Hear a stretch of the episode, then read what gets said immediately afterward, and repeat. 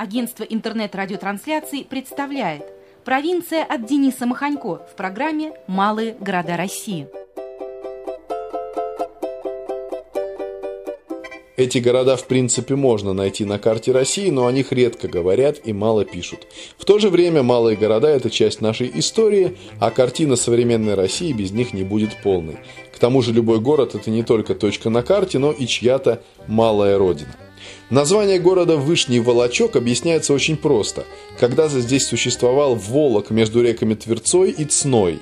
Из-за небольшой протяженности, всего полтора километра, Волок назывался в уменьшительной форме, а Вышним он стал в противоположность Нижнему, у Боровицких порогов на Мсте, ныне не сохранившемуся.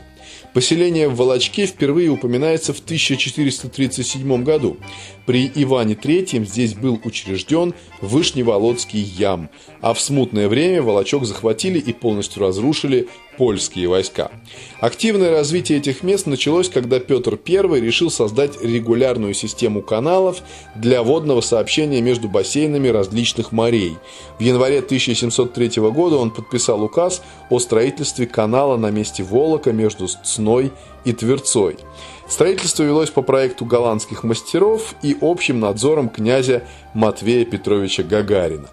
В 1708 году была построена гидросистема, состоящая из Тверецкого канала, соединяющего Тверцу и Цну, а также шлюзы на Цне для выравнивания уровней воды – 1709 году открылось сквозное судоходство из Волги в Ильмень, а летом следующего года, 1710 выяснилось, что канал слишком мелок и большие суда через него летом не проходят. Судоходство возможно лишь весной по большой воде и осенью.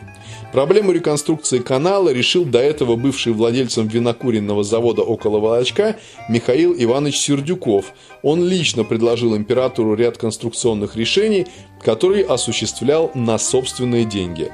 В результате работы указом императрицы Елизаветы Сердюкову было пожаловано потомственное дворянство. В конце XIX века на смену водной системе приходит железная дорога. По сей день станция Вышний Волочок находится на пути между Москвой и Петербургом. В XIX веке в окрестностях Волочка жил и работал живописец Алексей Венецианов, а в XX здесь родился российский актер Александр Семчев, который где был, пиво пил. Интересно, что вопрос о правильном написании города до сих пор остается открытым. Одни словари рекомендуют написание «волочок» через «ё», другие же «волочок» через «о». В официальных документах города используется первый вариант. Такая вот точка на карте. Удачи вам! Программа подготовлена агентством интернет-радиотрансляций совместно с журналом «Фома». Подробности на сайтах церковьрадио.ру и фома.ру.